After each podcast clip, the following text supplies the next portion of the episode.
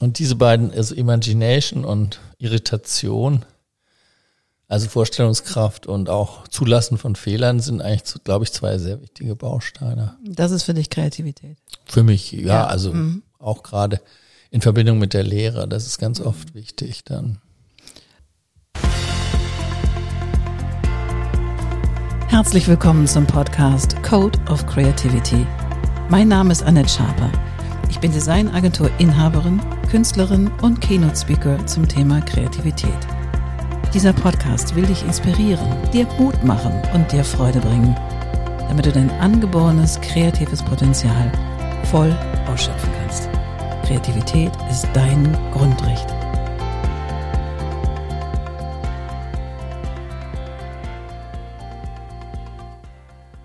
Herzlich willkommen zu einer neuen Folge im Code of Creativity Podcast. Und heute sitze ich hier mit Florian Borkenhagen.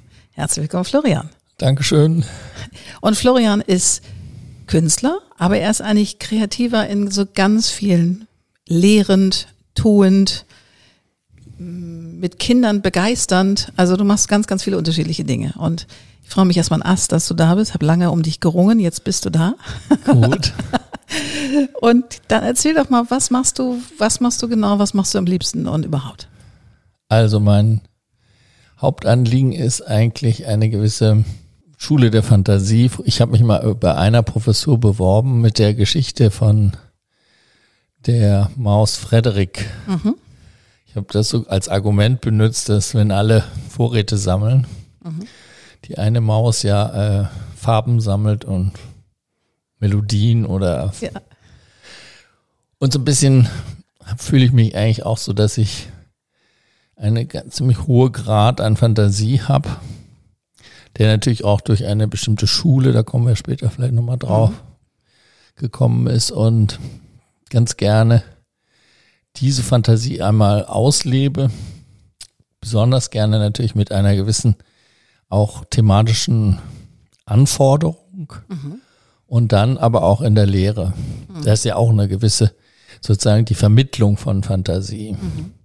Wie vermittelt man Fantasie? Ich meine, du bist Professor, unterrichtest Studenten. Wie vermittelt man Fantasie? Das finde ich mal faszinierend. Ja, das ist auch ein ganz fidelinischer Punkt, weil Fantasie kann man ja nur selbst entwickeln. Allerdings, ja intrinsisch und, irgendwie, ne? Genau. Und der, das Fach, was ich unterrichte, nennt sich Entwurfsmethodik. Okay wo man sozusagen hilft, auf Ideen zu kommen oder seine eigenen Ideen ein bisschen zu kanalisieren. Mhm. Mehr kann man eigentlich nicht machen. Man kann nicht künstlich Fantasie erzeugen. Besonders heute nicht, wenn man sozusagen eigentlich verlernt hat, so ein bisschen selber Bilder zu erzeugen, weil man so viel Bilder kommuniziert, also konsumiert. Mhm. Und deswegen gibt es bei mir auch eigentlich nur so eine Anleitung zum anders hingucken oder mal weggucken oder mal auch was vergessen. Oder drunter gucken. Genau, oder nicht gleich wieder dasselbe Bild erzeugen, was man ja schon gesehen hat. Also ja. es gibt so zum Beispiel auch Schüler, die dann eindeutig bei Instagram irgendeine so neue Methode kennengelernt haben mhm. und die dann einfach alle ausprobieren. Gibt es dann drei, vier so fast ähnliche Arbeiten und die sind auch gut, weil die sind so wie eine Anleitung bei mhm. Insta mhm. gesehen. Aber es interessiert mich natürlich nicht so. Ja, nee, klar. Und da versuche ich dann nochmal hinterzuhaken und das anders zu, nochmal anders zu sehen oder. Und ähm, wenn die dann so ein bisschen störrisch sind, die, die Studenten, wie kriegst du die ein bisschen geknackt? Also mit Humor nimm mich mal an, weil du bist Humor ja so ist ein, ein wichtiger Faktor. Mhm. Und dann habe ich so ein bisschen so eine Laborsituation. Mhm wo sie auch ein bisschen selber, äh, also Hand anlegen sowieso, aber überhaupt auch ein bisschen sozusagen den Ausprobiereffekt haben. Mhm. Und da, da stehen erstaunliche Dinge. Ne? Mhm. Ich sage auch immer, keine Angst, zeichnen lernen können wir ja hier. Also du musst nicht zeichnen können. Mhm. Viel wichtiger ist, dass du eine gute Idee hast. Mhm. Und dann kriegen wir das schon hin. Wie, also es gibt ja manche, die können ganz toll zeichnen. Da musst du dann an was anderem arbeiten. Mhm. Aber eigentlich sind Ideen das Haupttool Tool ja eigentlich, auch für die Individualität, für das, für, für den, den USP oder wie das in Ja. der Werbesprache heißt. Für den USP. Ja. Super lustig. Wie lange bist du denn schon Professor? Also in dieser Hochschultätigkeit bin ich jetzt seit 2004 Hm, das ist schon eine Weile. Und davor habe ich eigentlich viel im, in der Lehre unterwegs gearbeitet, in Westafrika, in Wow. mit dem Goethe-Institut oft im Zusammenhang. Die haben mich dann da eingeladen. Erzähl mal, das ist jetzt mal richtig spannend. Das habe ich noch nie gehört. Ja, also die Goethe-Institut ist ja eigentlich klassisch eine Vermittlung von deutscher Kultur im Ausland. Und dagegen gab es aber auch schon verschiedene Ansätze, dass man da nicht ganz so altmodisch daherkommt und dann das Bach-Konzert in Nichts Ka- gegen Bach, ne? Nein, nein, überhaupt gar, nicht. Gar Ich nichts liebe gegen Bach. Bach. Ich liebe auch Bach. Dankeschön. Das wollen wir kurz mal festhalten. Ich liebe sehr Bach. Und ich ist auch gut, dass man Bach im Ausland zeigt, aber Absolut. nicht mit dieser Theatralik dahinter. Theatralik, dass man sagt, Deutsch, wir sind Deutsch, also zeigen wir. Mhm. Und da habe ich einen ganz tollen Goethe-Institutsleiter kennengelernt, der gesagt hat, hast nicht mal Lust, ein Workshop-System zu entwickeln, wo wir ähm, auf der einen Seite mit Studenten, aber auch vielleicht mit professionellen Leuten aus dem Land sowas machen, wo die wie so eine Laborsituation mit dir zusammen was entwickeln können. Also auch wieder von der Idee zum ersten Prototyp. Und da hat mir also wahnsinnig Spaß gemacht. Da war ich erst dreimal in Dakar, also in Senegal, dann dreimal in Abidjan, Elfenbeinküste, Elfenbeinküste, genau. auf an einer sehr armen Kunsthochschule, der ich später nochmal ein schönes äh, Budg- Budget be- äh, sozusagen vermittelt habe, in dem hier aus Hamburg auch noch ein bisschen Gelder kam und so. Die habe ich noch ein paar andere Leute dahin vermittelt, weil Ja. die so arm sind. Und als drittes war ich dann im Goethe-Institut Kairo dreimal, Wow. was auch ein schöner, für mich auch eine tolle Kultur, die kennenzulernen. Also die ägyptische Kultur sowieso. Mega schön. Und dann auch die heutige. Also das war für mich auch sehr beeindruckend. Ich habe eigentlich mehr gelernt, als ich gelehrt habe. Wahrscheinlich war das eine gut ausgewogen, nehme ich an, aber ja, schön, Ja. wenn du sehen kannst, ist toll. Und wie lange waren dann immer so die Sessions, die du dann dort warst? Also immer zwischen zwei und vier Wochen lang. Mhm. Und dann immer sozusagen einmal im Jahr und dann bin ich nächstes Jahr wieder gekommen. Toll. Manchmal aufbauend, manchmal aber auch ganz neue Leute. Ja, ja. Sag mal, und seit du bist sozusagen Künstler ist dein Beruf, das heißt, du bist nach dem, nach dem Studium hast du gleich als freischaffender Künstler gearbeitet oder war das, warst du erst Taxifahrer und Kellner und Ja, nee, ganz bisschen äh, hatte ich da eine spezielle Entwicklung, weil ich wollte ab meinem zwölften Lebensjahr Fotograf werden. okay. und habe dann auch über die diverse Geschenke, Szenarien und irgendwelche Leute, die mir was Gutes tun wollten, habe ich mir dann so meine erste Kameraausrüstung zusammengespart und war dann ab zwölf eigentlich auch als Fotograf tätig. unterwegs. Richtig auch so mit kleinen Aufträgen, kleinem Labor im Keller bei Wow. uns und sehr viel Spaß gehabt. Und dann eben im Bereich Richtung Abitur habe ich dann auch meine ersten kleinen Assistenzjobs gemacht. Hier in der Flö- Hamburg oder wo? Nee, das war, ich war, äh, meine letzten vier Jahre in der Schule war ich in Marburg an der Lahn. Okay. Also wir sind als Kinder schon alle drei Jahre immer umgezogen, deswegen kann ich nicht so Lokalpatriotismus entwickeln, obwohl ich Hamburg sehr liebe. Heute und auch nicht eigentlich wieder weg will. Du sprichst doch hier mit der echten Hamburgensie, da kannst du auch nicht viel gegen sagen. ist okay. Aber dann habe ich da mit so einem Fotografen zusammengearbeitet und dann gab es so einen Auftrag. Und dann dachte ich mir, da saß also ein Kunde von der Agentur dabei, der Modedesigner Wolfgang Job, die Firma, die die Pelze gemacht hat und äh, noch, was weiß ich, eine Artdirektorin und saßen unheimlich viele, die mit am Bild bestimmen wollten. Ups. Mhm. Und dann habe ich gedacht, ich glaube, das Ist nicht dein Beruf. ich nicht. Ich, dachte immer, wenn man macht gute Fotos und die sind auch dienlich. Also ich mhm. habe nicht das Gefühl, ich muss nur meine eigenen Fotos machen, sondern ich mache auch gerne Auftragsbilder. Aber ein bisschen mehr Freiheit habe ich dann mir schon gewünscht und dadurch bin ich dann so ein bisschen ähm, von der Grundidee, nur Fotografie zu machen, wieder weggekommen, obwohl ich heute noch immer auch in meinem Artwork auch immer Fotografien dabei habe. Mhm. Aber eher sehr frei. Mhm. Und wie kam dann der Weg zum Künstler, zum ja, dann habe ich ähm, bildenden Künstler. Äh, habe ich mich an zwei Kunsthochschulen beworben mhm. in Hamburg und München. Und zum Glück haben nur die Hamburger richtig gut reagiert und gesagt, komm doch mal vorbei. Yes. yes. Sehr gut.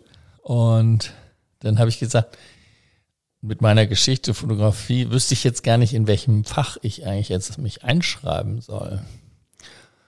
Und dann hatte ich das wahnsinnige Glück, dass mir die Präsidentensekretärin den die Möglichkeit gab und sagte, ich gebe dir jetzt fünf Gespräche für fünf Minuten mit den einzelnen das Fachbereichen. Das war eine coole Idee. Du musst einfach nur rauskriegen, ob du da hin willst oder da. Ja. Das war wahnsinnig interessant und auch deprimierend teilweise. Ah. Ist halt alles dabei, genau. Und ähm, hatte ich eben aus verschiedenen Fachbereichen so Gespräche und ein zweistündiges Gespräch mit einem aus dem Fachbereich Design, mhm. wo wir da uns dann das beendeten und sagten, wir müssen eigentlich weiter darüber sprechen. Mhm. Mit dem konnte ich auch während des Studiums sehr gut sprechen, obwohl ich dann die Fachbereiche sogar über das Studium auch gewechselt habe.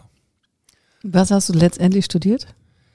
Ich habe ähm, Freie Kunst studiert und Industriedesign. Hm. Deswegen also deine 3D-Geschichten, die du genau. so machst. Ja. Ich habe auch am Anfang ein, ein Jahr bei, bei einem optischen Künstler, bei dem Wilding gemacht, mhm. der optische Täuschungsbilder, wahnsinnig interessante Sachen gemacht hat und mit uns Stereofotografie und so. Und später zu meiner Prüfung habe ich auch wieder einen freien Künstler eingeladen. Aber mit einem konkreteren Objekt. Mhm. Cool. Cool. Also so, und dann zwischendurch auch sogar Filmschnitt und ich, ich habe versucht, möglichst viele Sachen mitzunehmen. Mhm. Eigenes Geschirr gemacht, was weiß ich, so die möglichst viele Handwerke und Kapazitäten ausgeschöpft. Ja, toll. Und so ist es eigentlich heute auch noch, dass ich gerne auch experimentiere und selber sage, okay, das müsste ich eigentlich auch mal machen. Und bist du jetzt an der Schule Professor wo du, oder Hochschule, wo du vorher warst? Nein, okay. Das ist jetzt ein ziemlich anderer, auch fast ein bisschen zufälliger Effekt gewesen. Hier an der Hamburger Akademie Mode und Design bin ich, mhm. eine private Hochschule. Mhm. Hab da allerdings relativ die, so den freiesten Job. Mhm. Sehr schön. Ich darf den also auch flausen ins Ohr setzen. Das macht mir besonders Spaß. Was ich mir sehr gut vorstellen kann. Sag mal, hier geht es ja um den Code of Creativity. Mhm. So, und was ist Kreativität für dich? Ja, ich habe gerade ähm, heute eine abschließende Veranstaltung gehabt von diesem Fach Entwurfsmethodik und habe den von zwei verschiedenen Leuten, der Jerry Salt, mhm. Salts, Salts, der Kunstkritiker von der New York Times, der mhm. hat ein Buch rausgegeben, das heißt How to be an Artist. Das ist auch ein bisschen humorvoller Umgang mit den ganzen, weil ihn so viele Leute fragen, wie mache ich das eigentlich? Wie mhm. kann ich denn eigentlich Künstler werden? Weil er, er ja viel auch mitentscheidet, ne? wenn er dann in mhm. der Galerie ist und sagt, das taugt ja nichts, dann kann man auch lange dagegen arbeiten. Aber und nochmal nachlesen. Ja. Er hat einfach daraus so einen Spaß gemacht und hat gesagt, jetzt schreibe ich das Buch How to be an Artist, um diese ganzen Fragen mal mhm. zu bündeln. Und beim zweiten Kapitel, er hat dann so Kapitel gemacht, aber das zweite ist überschrieben mm, äh, von Albert Einstein, Imagination is more important than knowledge. Mhm. Und eigentlich ist das dieser kleine Kampf zwischen Wissen, und natürlich muss man sich auch Wissen aneignen, aber man muss es für die Kreativität eigentlich auch wieder verlassen Vergessen. können. Ja, genau.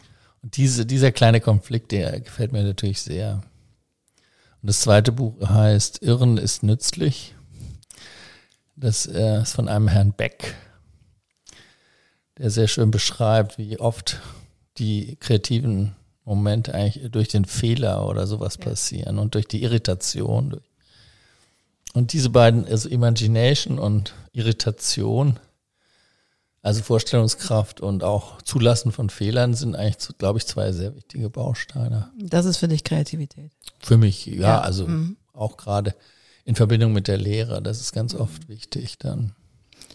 Und wenn du selber, du machst ja auch 3D-Projekte mhm. und auch Neos, also mit Licht. Ja. Und wenn du irgendwann an so einer Stelle, oder gibt es das bei dir überhaupt, dass du an so eine Stelle kommst und denkst, oh Mann, irgendwie komme ich hier, hatte ich ein ganz anderes Bild im Kopf und ich komme hier irgendwie nicht weiter. Oder du landest so frontal gegen der Wand, wo du sagst, oh verdammte Axt, habe ich mir ganz anders vorgestellt. Nee. Gibt's das? Ja, natürlich gibt's auch, es gibt auch Blockaden. Mhm. Die sind dann natürlich leider immer sehr hausgemacht. Mhm. Und auch gar nicht so leicht zu überwinden, weil man ja immer dann wieder in so ein Muster gerät. Mhm. Und da muss ich dann auch mal Abstand nehmen und eine Weile was ganz anderes vielleicht machen. Also gehst du dann richtig raus aus dem künstlerischen mhm. Kontext und ja, dann gehe ich auch raus, vor allen Dingen aus diesem. Wenn, wenn mir da in dem Moment noch nicht weiter was dazu einfällt, muss man einfach erstmal raus. Ne? Ja, ja. Und dann wieder den Zufall zulassen und dann wieder irgendwas entdecken, was ja. vielleicht passen könnte. Ja. Also die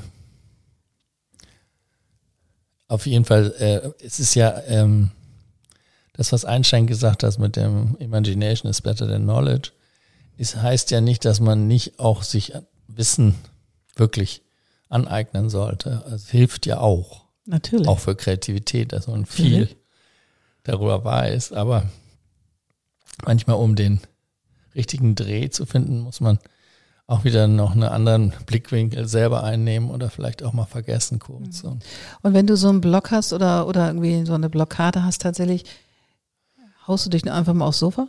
Und machst mal gar Fall, nichts. Ja, ja. Auf, manchmal macht man ja dann oh, was dieses Prokrastination, dass man eben auch anfängt, was ganz extrem aufzuräumen. Dafür liebe ich ja auch diesen Ursus Verli, diesen Schweizer, der so die sozusagen extreme Aufräumarbeiten macht mhm. als seine Form der Kunst und mit sehr viel Humor versucht, die Sachen zu arrangieren, das überhaupt keinen Sinn macht. Und dadurch mhm. kann man manchmal unheimlich viel wieder locker machen, ne? indem man mal was sich das selber so ganz anders ordnet. Mhm. Lustig. Also so, es geht darum, zum Beispiel auch, dann fängt man an und sagt, ich brauche aber noch diesen einen Block mit diesem alten Papier, mit dem schönen vergilbten Papier. Und erst wenn das alles stimmt, kann man überhaupt erst wieder weitermachen. Das sind ja. dann so ganz verrückte Ordnungsphänomene. Aber das hilft natürlich tatsächlich, wenn du Chaos im Kopf hast, ja. zu sortieren. Ich glaube, das, ja. ich kenne das auch. Wenn ich so richtig viel vor der Brust habe und ich weiß, wo mhm. ich zuerst anfangen soll, fange ich erstmal an aufzuräumen. Genau, bei ja, mir genauso. Räume den Schreibtisch auf, das Atelier auf oder was auch immer. Und dann fällt man einem, ah, da habe ich überhaupt noch das tolle Teil. Ja, genau. Und mit dem wollte ich ja eigentlich was ja, und dann geht's auf einmal wieder. Dann geht's wieder los. Ja, ja, cool. Sag mal, aber du machst ja noch ein ganz, ganz tolles anderes Projekt und zwar 15 im Quadrat. Mhm. Das habe ich ja durch die Galerie Schimming kennengelernt. Erzähl doch mal, da bist du ja sozusagen der Künstler im Hause ähm, für die Kids. Erzähl mal, was das ist. Also die äh, 15 Quadrat hat sich zur Aufgabe gemacht. Äh, es gibt ja immer pro Schule auch ganz tolle Kunstlehrer die aber ja Kunstpädagogik auch studiert haben und nicht künstlerische Realität mhm. so gut kennen. Mhm. Es gibt auch welche, die haben auch Ausstellungen und ich habe auch eine kennengelernt hier in der Wüstenfeldschule, die richtig gute Künstlerin ist. Mhm. Und hier war die Idee, dass man ein wenig mehr den Künstler in die Schule holt, mhm. wenigstens für so ein paar Workshop-Ideen für so ein paar Input. Und das habe ich wahnsinnig gerne gemacht und auch weiterentwickelt mit Frau Schimming, die das, äh, durch die das ja entstanden ist, das Projekt. Und hier geht es ja um verschiedene Ebenen und zwar der erste Gang von den Schülern ist eigentlich auch immer ins in die Galerie, Mhm. auch mal zu sehen, was, wo kommt das hin, wo geht das raus, wie kommt es in die Welt. Mhm. Und nicht nur Museum, sondern auch der ganz klassische Straßenverkauf quasi von Kunst. Und das macht mir immer schon sehr viel Spaß. Und dann eben auch in mein Atelier zum Beispiel zum Mhm. Gucken, wie arbeitet man. Und arbeiten die da auch mit dir im Atelier? Mhm. Okay. Haben wir bisher eigentlich auch immer geschafft, dass einmal die Schüler dann ins Atelier kommen. Mhm. Besonders schön bei mir ist, dass man mit der Fähre fahren kann. Es liegt genau am Wasser im Hafen. Also so ein bisschen Abenteuer dabei. Und dann geht es eben darum, dann gibt es ja diese 15 Quadratzentimeter großen Bilder auch von ganz vielen ganz berühmten Leuten, die man im Koffer auch dabei haben kann und auch ein bisschen zeigen kann. Mhm. Und am Ende dieses Prozesses macht jeder Schüler eben auch ein 15 Quadratzentimeter großes Werk, was auch offiziell in der Galerie oder sogar in der Barlachhalle K ausgestellt wird, wo Wow. man dann die Eltern einladen kann oder die Geschwister und Und werden die dann auch verkauft? die werden auch verkauft. Wow. Was wird mit dem Geld dann geschehen? Also was machen Also das, ähm, die 15 Quadrat von den Berühmten sind ja meistens Stiftungen, wodurch dieses ganze Projekt überhaupt ins Laufen kommt. Sie werden versteigert mit Hilfe von Chris, nee, Sotheby's, Ja, ja. Und dadurch kommt ein bisschen Geld in die Kassen, um diese ganzen Sachen zu finanzieren, auch ein bisschen Materialien für die Schüler zu kaufen und so. Und später die, die Gelder, wenn der Schüler seine Arbeit verkauft, das kriegt er natürlich. Also das, die sind aber festgelegt auf 30 Euro, da kann man jetzt nicht so sagen, meins ist aber 200. 3000 wert. Nee. Das geht dann. Das wäre schon ein sehr selbstbewusster Ja. Künstler. Und wie lange betreust du dieses 15 Quadrat schon? Also ich habe Frau Schimming 2008 wieder getroffen. Ich kannte sie auch schon noch davor. Mhm. Und zwar ab 2008 habe ich da wieder mitgemacht. Toll, toll. Sie hat es, glaube ich, aber schon noch ein Jahr vorher gegründet. Wow, schön. Und ähm, hast du auch vielleicht den ein oder anderen Schüler irgendwann wieder getroffen, vielleicht sogar in deiner lehrenden Tätigkeit, der plötzlich Blut geleckt hat und gesagt, so, ich will jetzt auch Künstler werden. Ich hatte am Anfang immer so das Gefühl, das wäre eine tolle Vorbereitung, so für die Mappe auch. Ja, Aber der Zusammenhang kann man eigentlich nicht feststellen, weil die ähm, Altersgruppe, in der das jetzt stattfand, war immer achte Klasse. Und da hat dann noch viel anderes eigentlich auch passiert. Also es, es gibt schon mal Leute, wo die dann auf mich zukommen oder sagen, wir kennen uns doch, sie waren doch bei uns an der Schule und so. süß. Es gab schon schöne Situationen, aber jetzt nicht so ganz konkret. Der ist dann zu, als Student wiedergekommen oder so. Das gab es, glaube ich, nicht. Okay. Und was, was begeistert dich an dieser Art und Weise, bei 15 Quadrat mitzumachen? Was ist das? Also was mich am meisten begeistert, ist eben genau dieser ähm, ganz raue Zugang, etwas zu tun. Nicht, nicht nur ähm, über das pädagogisch Sinnvolle, sondern einfach auch, lass doch einmal ein Werk schaffen und dann über die Sachen sprechen. Was haben eigentlich, ich frage die dann auch immer zum Beispiel, was hat, was glaubt ihr, was der Künstler für ein Anliegen hat? Weil ich denke, dass, dass Kunst natürlich besonders gut funktioniert, wenn auch ein Anliegen. Das heißt, du zeigst denen die, diese Die kleinen, Werke? die Werke von den Künstlern, von den Genau. Erwachsenen Künstlern sozusagen, die das gespendet haben? Genau, und dann frage ich, was glaubt ihr, was der für ein Werk? Ist das eher ein Detektiv oder ist Ja. es ein Provokateur oder was will der da eigentlich? Ja, ja. Und diese ganzen Spiele dann, wie sie dann das selber beschreiben. Deswegen benutze ich dann natürlich auch gerne so eben Begriffe wie Detektiv oder Provokateur, weil die das verstehen Ja, klar. und vielleicht nicht den ästhetischen Farbkreis Nach, Vermittlung. nach so- Itten, Ja, nach Itten. sondern den ich noch ausmalen musste im Genau. Studio und denk so, Gott, jetzt malen wir mal den Farbkreis von Itten. Ein Traum. Ja, sehr schön. Also eigentlich ist das der schöne Zugang, der nicht immer funktioniert. Also man kann auch nicht, wenn man so eine 35 Schülerklasse hat, kann man auch sehen, dass viele auch schon von Anfang an aussteigen. Oder dann irgendwann mir so ein Abgeben, so ein Mercedes-Stern und sagen, ja, ich finde Mercedes toll. Sei okay. Was? wo ist da dann dein künstlerisches Tun? Tun? ja, ich finde Mercedes toll. Okay. Ich hätte gern Mercedes. Ja, gut. Okay. Wahrscheinlich wirst du Autoverkäufer. Nicht unbedingt Künstler, aber vielleicht auch. Ja, Wer vielleicht weiß. auch. Ja, Mercedes-Sterne mal. Nur noch Mercedes-Sterne. Ja. Wie andere Punkte. Genau. Großartig. Sag mal, und ähm, wann hat sich so für, also konntest du dir irgendwann einen anderen Beruf vorstellen, als den, den du jetzt schon eine ganze Weile ausübst? Also gab es irgendwann auch mal so einen Schwenk in deinem Kopf, wo du denkst, okay, eigentlich wäre auch cool gewesen, Biologe zu werden oder, keine Ahnung, Arzt oder irgendwas? Gab es mal Zweifel an dem Tun? Zweifel gibt es immer auch, besonders durch die eigenen Dämonen, Mhm. dass man dann so denkt, was machst du da eigentlich? Was Ja. willst du da eigentlich? Und bist du da überhaupt noch relevant in dem Set? Ja. Aber ähm, ich, ich habe nur manchmal, sagen wir mal, die Hoffnung, noch ein bisschen mehr.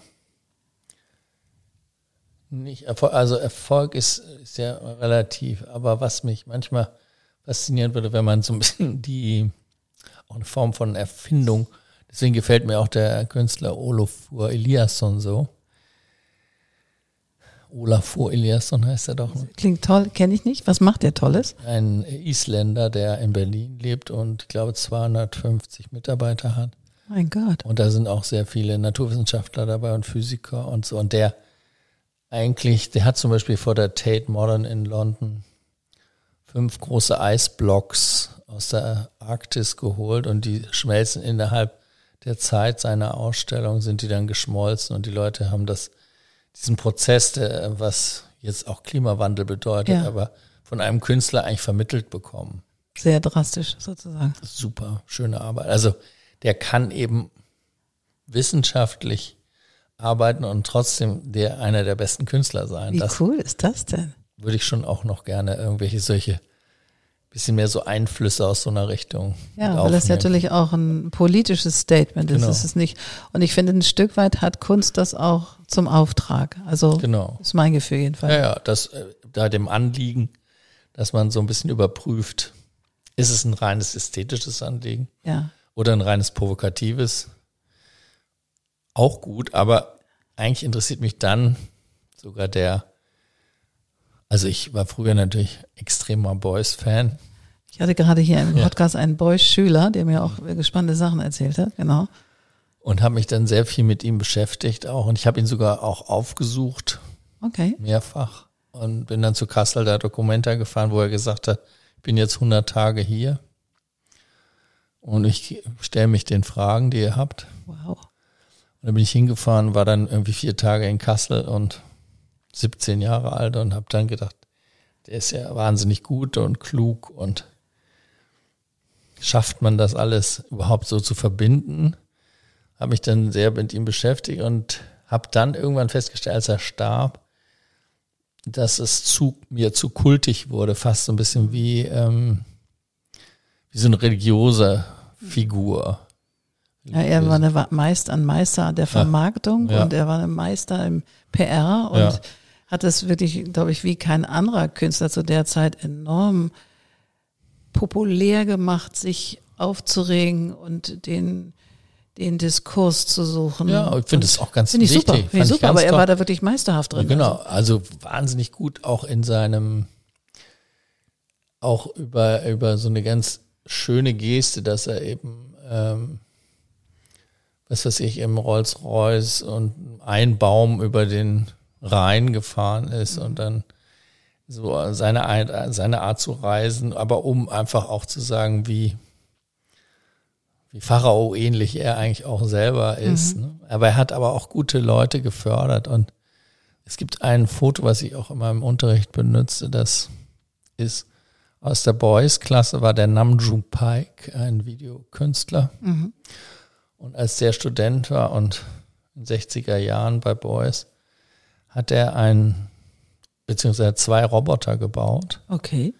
und die ferngesteuert und hat die zusammen einen Unfall haben lassen. Also der erste Unfall des 21. Jahrhunderts hat das Namjoon Pike genannt und das war ein Ende der 60er Jahren.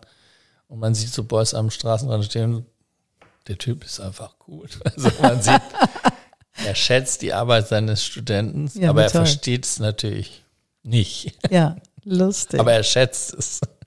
Und wenn du, wie war denn so dein Eindruck, als du ihm die Fragen stellen konntest oder mit ihm da im Kontakt warst in Kassel? Was, was war so dein Gefühl? Also ich meine, du kannst die Arbeit schätzen und das, was er auch politisch ähm, versucht hat zu vermitteln. Aber wenn man ihm so gegenüber saß oder mit ihm gesprochen hat, was war so dein Eindruck von ihm? Da hatte ich eigentlich, äh, zu der Zeit hatte ich einen extrem guten Eindruck und auch so einen Wissenden, was ich eben bei Olivier Eliasson auch gemeint habe, dass er eben auch aus verschiedenen Gebieten Sachen weiß. Einfach. Der wusste eben auch sehr viel über Naturwissenschaft und über Klima oder über, der hat ja nicht umsonst die Grünen mitgegründet. Na klar. Und das Einzige, was die Leute, die später ihn sozusagen dann besonders nach seinem Tod so Verehrer, dass die dann teilweise haben das etwas zu kultig gemacht, finde ich. Ich musste irgendwann, war, war ich bei so einer Boys-Tagung, der war schon tot. Und da bin ich irgendwann ausgestiegen. Weil die den ganzen Tag über das duale System in dem Beuschen Werkkomplex gesprochen haben. Und dann irgendwann dachte ich, nee, das ist mir jetzt zu verkopft, zu, Zu intellektuell. ja, auch zu religiös, zu fast so gottähnlich. Ne? So der Jesus-Christus-Komplex heißt ja auch eine große Sache bei ihm. Aber trotzdem ist er ein sehr wichtiger Künstler. Ich habe immer gesagt, die beiden Künstler, die mich so ähm, beeinflusst haben im letzten, vom letzten Jahrhundert, sind Duchamp und Beuys. Duchamp? Was macht Duchamp? Marcel Duchamp war er der Erste, der 1911 zum Beispiel ein Pissoir ausgestellt als Ready-Made, der ganz viel mit Ready-Mades gearbeitet, der witzig. gesagt hat, achtet jetzt nicht darauf über das Schaffen oder das Kreieren und eines Ölgemäldes, sondern die Sachen sind schon da, die Schönheit auch und die, die Dinge erzählen einem auch ganz viel. Und er hat ja auch dieses Pissoir, der The Fountain, also die Quelle genannt und hat es andersrum gedreht und das war in der Zeit, wo die Leute mit den Impressionisten Schwierigkeiten hatten Okay, und haben ihn eigentlich auch quasi wieder rausgeschmissen mit diesen Ready-Mates. okay, Und der hat für mich natürlich eigentlich die moderne Kunst begründet. ja. Ist Franzose, nehme ich an? Franzose in Paris, ähm, da ist dann Ready-Made Artist und hat nach dem Krieg irgendwann sogar aufgehört zu arbeiten, sehr, sehr intellektuelle Sachen gemacht und hat nach dem Krieg irgendwann aufgehört zu arbeiten und hat nur noch Schach gespielt. Okay. Und dazu gibt es eben wieder von Beuys auch so eine ganz schöne Arbeit, die heißt Das Schweigen von Marcel Duchamp wird überbewertet. Also die beiden waren irgendwie auch connected. ja, also natürlich, weil sie waren Ja. eigentlich die, ich finde, die beiden Figuren für die moderne Kunst. Wie lustig. Es gibt natürlich noch Warhol, der dann wieder diesen Pop-Effekt natürlich da reingebracht hat und dieses Persönliche. Und wie was ist deine Beziehung zu Warhol? Also, Er hat mich immer noch am wenigsten dann von den dreien, wenn man jetzt die Ja. drei sieht, war eigentlich Duchamp und Beuys. Und heute würde ich sagen, ist es ein Eliasson und ein Anish Kapoor, den ich auch sehr schätze, einen indischen, Eng, indischen Engländer, ein indischer Engländer, ja. ja, indischstammigen Engländer. Aber ähm, ich finde auf jeden Fall Kunst auch ganz toll. Ich mag auch Pop. Ja. Pop find- Art. Ja, Pop Art, Ja. genau. Keith Haring, so. Keith Haring ist jetzt, bin ich auch jetzt nicht so ein Fan, aber da fand ich dann Warhol schon den konsequentesten, der so auch von den Leuten Polaroid gemacht hat und das dann noch gemalt hat in groß. Und Das fand ich auch gut, Ja. aber ich kann, also ich finde, es war so un, es ist so viel unglaublich kommerzialisiert Ja. bei ihm und das geht mir so auf den Zeiger. ja, Also diese, diese monochromfarbigen Mhm. Collagen und so von Marilyn und oh, geht mir weg. Also das ist mir einfach zu doll. genau, das ist auch zu, war auch wieder so ein bisschen zu provokativ und dann aber als Geste. Blieb dann auch Geste. Was treibt dich denn als Künstler an? Also weil ich denke mir, du bist in der Lehre, das ist ja mal der eine Teil, aber du hast ja auch einen eigenen kreativen Anspruch und auch und so einen Fortschreitungsgang oder Drang, denke ich mal. Was treibt dich an? Also gibt es, treibt dich Politik an, treibt dich mehr Wissen antreibt. Was treibt dich an? Ja, ich habe das mal so genannt, so zwischen Forschung und Beweis, Beweisführung. Also ich habe zum Beispiel als Kind war einer meiner großen Helden Thor Heyerdahl, mhm. der dieses Floß gebaut hat, mhm. was es angeblich ja vielleicht schon vor tausend Jahren gab. Mhm. Und man die Osterinseln besuchen konnte oder die Wikinger hatten auch schon eine Möglichkeit, Amerika zu entdecken, bevor Kolumbus war. Und der versucht hat mit, mit seinen Gefährten, also mit seinen sowohl Weggefährten als auch mit seinen Schiffen, etwas zu beweisen, geschichtlich. Das hat, hat mich schon extrem fasziniert, wie man äh, dann etwas entwickelt, was sozusagen ein historischer Beweis ist. Mhm. Und vielleicht aber auch eine, nur eine Farce oder vielleicht mhm. ist es auch nur ein tolles Abenteuer. Mhm, das ist ja auch schön. Ja. ja. Und das hat mir extrem fasziniert. Und eigentlich habe ich auch meine, eine meiner größten Arbeiten war so eine Art von sowas ähnliches. Da habe ich einen vier Meter großen Holzkopf aus Mahagoni geschnitten und den als Galionsfigur auf Containerschiffen um die Welt geschippert. Nein. Und das war so eine Thor Heyerdahl 2.0. ja, es war gar nicht so sehr. Ich habe auch überhaupt nicht im mit im Kontakt mit Galerie oder mit das war vielleicht auch eine künstlerische Geste natürlich, aber ja das war alles gar nicht so wichtig wie dieses Erlebnis auch vor allem. Ja. Ich bin ja auch teilweise mitgefahren. Und wo ist das überall rumgefahren, deine Galionsfigur? Also die Strecke von Hamburg über die Häfen in Europa nach Amerika mhm. habe ich mitgemacht. In, in welcher Reederei? Das hat äh, erst die ähm, Reederei Leis Schifffahrt, mhm. die auch mit der Musikhalle zusammenhängt. Mhm. Die haben mich erst ein Stück mitgenommen und dann bin ich nach Amerika mit einem, der heißt Bertram Rickmers, der hat, war einer von den beiden Rickmers-Brüdern mit großen Schiffansammlungen mhm. damals. Mhm. Und der hatte einen Round-the-World-Service, wo man Container eben noch einmal rumschippern konnte. Mhm. Und der sagte, das wäre doch ideal, wenn du einfach auf dem einen Schiff, obwohl sich das von der Richtung her gar nicht unbedingt lohnt, ne, diese mhm. Round-the-World-Service. Aber der hat es noch angeboten damals und hat gesagt, du kannst mitfahren. Super. Und bist in jedem Hafen ausgestiegen? nee, nee, ich bin eben gar nicht so viel mitgefahren. Ich habe eben so. gesagt, also Europa und Amerika, das war mir ein Anliegen, in New York anzukommen. Also mhm. alte Welt, neue Welt. Mhm. Und da ist auch so ein, gibt es auch ein berühmtes Foto, wo er dann in New York ankommt. Und das zweite war eine Fahrt durch, mit einem Truck durch die Wüste in Ägypten. Wie toll. Und das war auch noch so ein Anliegen, weil daher kam eigentlich auch ein bisschen die Idee, weil es gibt so eine Geschichte um den Tempel von Abu Simbel, den sie umbauen mussten wegen dem Stausee. Ja. Und dann haben sie den Tempel zerlegt und sind dann mit diesen einzelnen Skulpturteilen durch die Wüste gefahren mit so Spezialtrucks. Und unter anderem gibt es so ein Foto, und das hatte ich eben schon als Kind entdeckt, wo sie mit so einem Steinkopf durch die Wüste fahren. das fandst du cool. Das fand ich so wahnsinnig cool. Also auch ein bisschen, das ist auch Karneval, ne? Ja, ja, klar.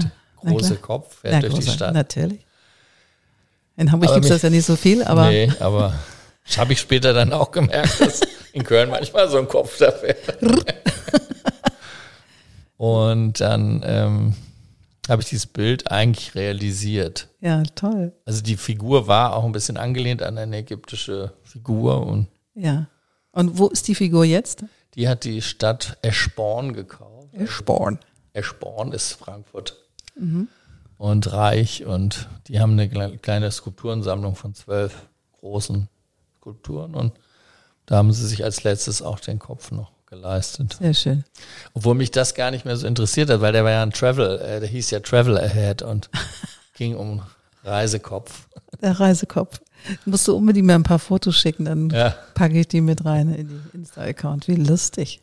Wie lustig. So, und jetzt mal einen kleinen Ausblick. Was ja. ist so dein Ziel für 2022, 2023, 2024?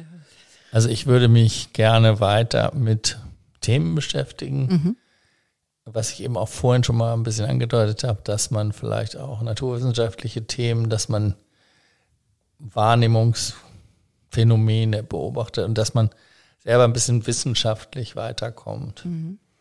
Ähm, am, am, am schönsten waren eigentlich immer die Zufälle, wenn man sich selber auch dann so ein Thema richtig erarbeitet hat. Mhm. Ich habe zum Beispiel eine Ausstellung mal Galileo Galileo gewidmet, mhm.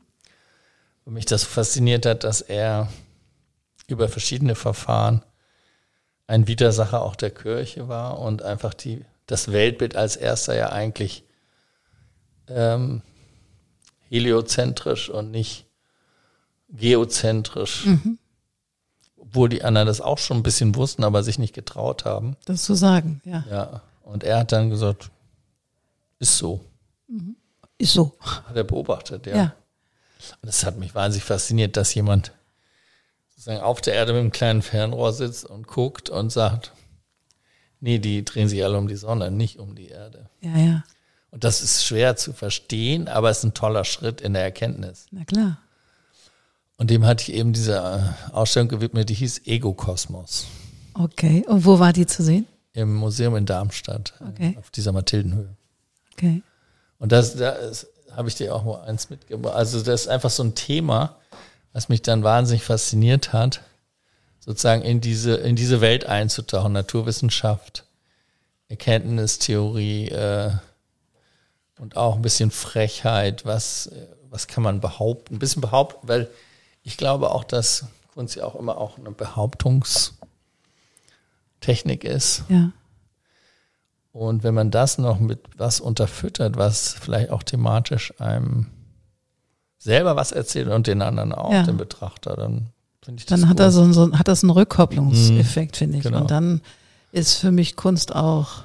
Also hat, ja, das ist, das ist für mich dann wirklich Kunst. Also ja. nur schön ist auch schön, aber nee, es, finde ich, muss in der Interaktion kommen. Genau, und da würde ich gerne eigentlich weiterarbeiten. Also in Richtung dieser Verbindung auch von ein bisschen Forschung. Vielleicht schaffe ich das ja auch. Bestimmt, bestimmt. Naja, und du wirst ja weiterhin auch kleine Künstler und mittlere große Künstler weiterentwickeln mit den 15 Quadrat mit der Galerie Schilling. Ja. Das ist ja auch was Feines. Ja, das soll ja jetzt auch wieder starten, endlich. Ne? Wir müssen noch ein bisschen abwarten mit Corona jetzt. Mhm. Ich hatte eine wahnsinnig gute Erfahrung bei 15 Quadrat. Ich habe in der Taubstummschule Kunst unterrichtet. Wow. Das war sehr schwierig, sehr schwierig. Wie hast du es gemacht? Ich hatte zum Glück eine sehr gute Begleitung, eine sehr gute Kunstlehrerin, die mich wirklich fast gecoacht hat, Aha. weil die Kommunikation und die Motivation ja ganz anders läuft. Aber die haben eine Gebärdensprache? Genau, die können. Ja, die hat übersetzt für dich sozusagen. Und das, das heißt Guten Morgen. Das habe ich dann irgendwann gelernt. Das heißt Dieses, Guten Morgen. Okay. Ja, so, eh, so, ist gut, ne? Aha. Ah, und, und Sonne geht auf. Ah, okay.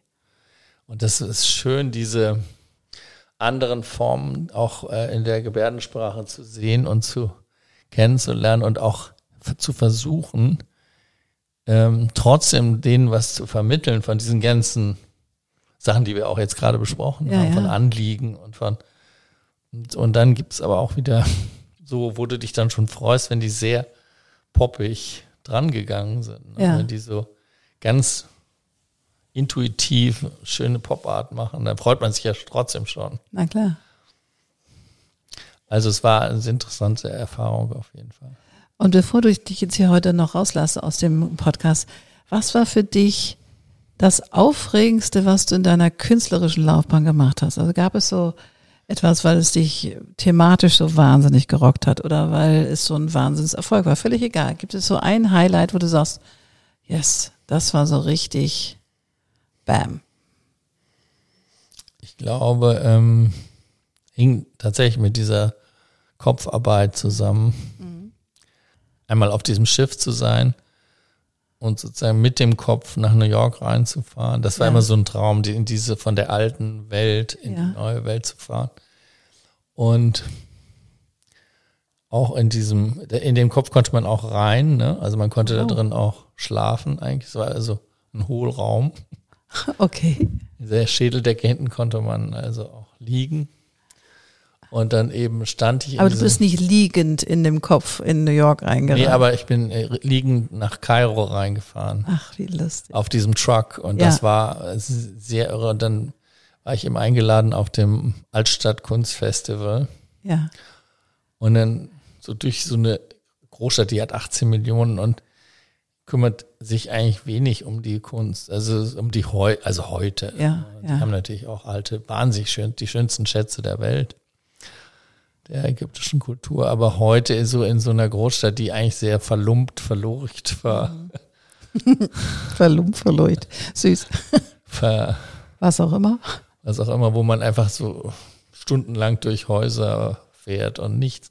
Und trotzdem irgendwie so dieses erhabene Gefühl, dass man da denen auch was zeigen kann. Na klar, Oder? da passiert was anderes Ja. mit so einem 4 Und Meter dann kam ich irgendwo an, an so einem Platz und dann spielten auf einmal 80 Musiker.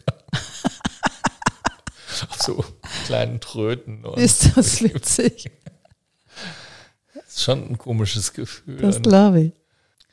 Also vielleicht kann man sagen, dass man die, mit dieser realen Erfahrung, dieser ganz realen so, dass man dann sich auch ganz real fühlt. Das ist Ja. toll. Weil das andere ist ja auch manchmal ein Verdacht oder ein, ein Versuch, sich zu einem Thema zu nähern. Und es funktioniert auch manchmal und Mhm. ergibt auch schöne Ergebnisse. Aber da war es wirklich so, sagen, so dran. In diesem Podcast geht es ja um, geht es mir ja vor allem darum, Menschen, die glauben, nicht kreativ zu sein, ein bisschen Mut zu machen zur eigenen Kreativität. Also gar nicht, geht es gar nicht ums wirklich Zeichnen, Malen, sonst wie, sondern überhaupt Mut, kreativ zu denken. Oder hast du noch mal so einen heißen Tipp, bevor wir das hier beschließen, was du denen so raten würdest, so als Professor und Mensch Ja, und Florian? also mein, mein allererster Zugang ist eigentlich immer ähm, anders hinschauen lernen. Also um, weil äh, die, die, das fand ich so toll, was man bei Duchamp gelernt hat, dass er einfach sagt, das ist ja eine reine, ein anders hinschauen. Also wenn er sagt, dieses Ready-Made ist einfach schon ein Kunstobjekt, ein Flaschentrockner oder ein, eine Schüssel. Und das heißt, du guckst, betrachtest das Ding anders. Und dieses Betrachten von Alltagsgegenständen mit einer neuen Bewertung vielleicht auch, oder mit einem ganz anderen, ach so rum habe ich das ja noch nie angeguckt. Oder dass man so anfangen kann, sich selbst auch zu schulen. Ne? Dass man einfach sagt, was, was ist das eigentlich noch? Ja, Oder früher, hat, hat, was ich immer sehr genossen habe, war dieses, ähm, wenn man so auf, irgendwo auf einer fremden Gästetoilette irgendwo saß und auf den Boden geguckt hat und dann waren da so Fliesen und die hatten so Muster und da konnte ich stundenlang Geschichten sehen und so, so auf einmal, das ist ja ein Wolkenhimmel und was ist denn da noch los? Oder also, dass man dann so sich selbst, dann geht das so ab ja. und so Geschichten auf einmal sieht. Und das ist ja irre. Und dann beim nächsten Mal, wenn man dann wieder vielleicht dahin guckt, auch nochmal versucht, wieder das Bild nochmal zu verlassen. Weil es ist ganz schwer, Ja, ja, dass man dann nochmal sagt, nee, vielleicht ist es ja auch noch was ganz anderes. ja. Es ist eine Staubwolke und das und dies. Also sich zu versuchen, schon im Schauen zu bilden eigentlich. ne? Ja, schön. Und auch zuzulassen, dass man auch sagt, was ist das eigentlich jetzt? Ja komisch. Sehr schön. Sehr schön. Ich danke dir, lieber Florian, dass du gekommen bist. Das war mir ein Fest. Hat mir Spaß gemacht. Sehr gut. Und ich freue mich auf viele tolle neue Ausstellungen, auf viele tolle kleine Kunstwerke von 15 Quadrat Mhm. und wir sehen uns. Ja, danke. Ja, Ciao. Auf, auf ganz bald.